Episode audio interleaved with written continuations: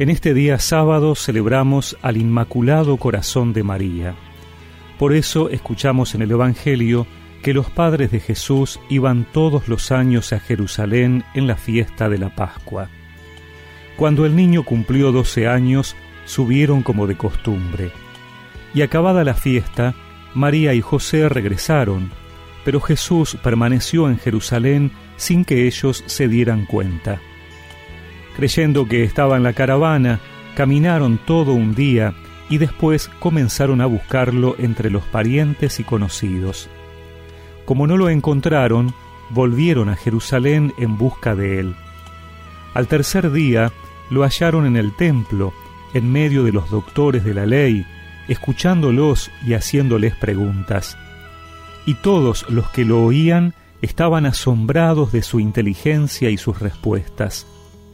Al verlo, sus padres quedaron maravillados, y su madre le dijo, Hijo mío, ¿por qué nos has hecho esto? Piensa que tu padre y yo te buscábamos angustiados. Jesús les respondió, ¿Por qué me buscaban? ¿No sabían que yo debo ocuparme de los asuntos de mi padre? Ellos no entendieron lo que les decía.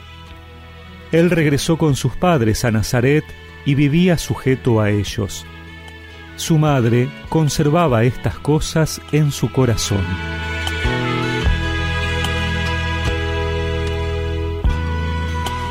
Ayer, en la fiesta del Sagrado Corazón de Jesús, escuchábamos que el Señor decía que era paciente y humilde de corazón. Hoy, en la fiesta del Inmaculado Corazón de María, no podemos dejar de ver esas mismas cualidades en el suyo. Ella conservaba estas cosas en su corazón, decía el Evangelio que hemos proclamado. No entendía algunas cosas, pero no reclamaba entender todo porque era paciente y humilde. Veían crecer a su hijo sujeto a ellos. Sabían que ese niño era el Salvador, pero la vemos paciente y humilde cumpliendo la misión de madre. Cuántas cosas guarda el corazón de una madre, cuántas el de María. Y ella, que es también la nuestra, la de toda la Iglesia.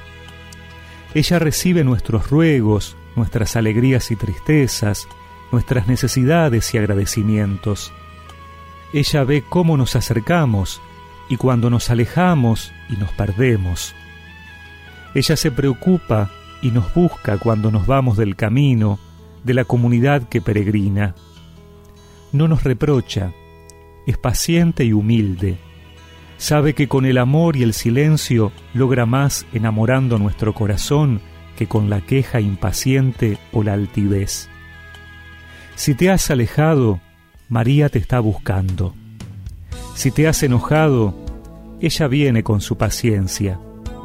Si te has entristecido, ella, la dolorosa, te muestra su corazón esperanzado.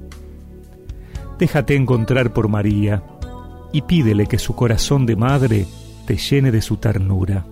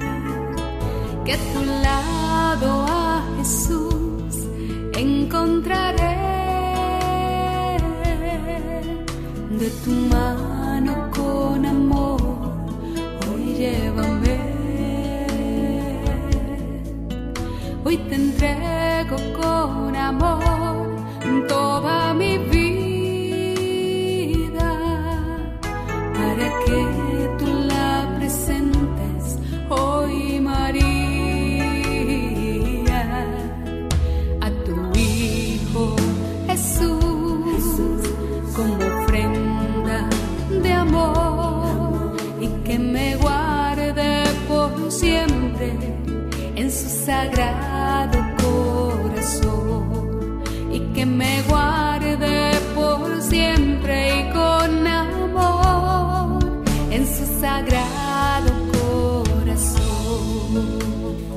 Y recemos juntos esta oración. Inmaculado Corazón de María, no permitas que me aparte del camino. Lléname con tu amor de madre. Amén.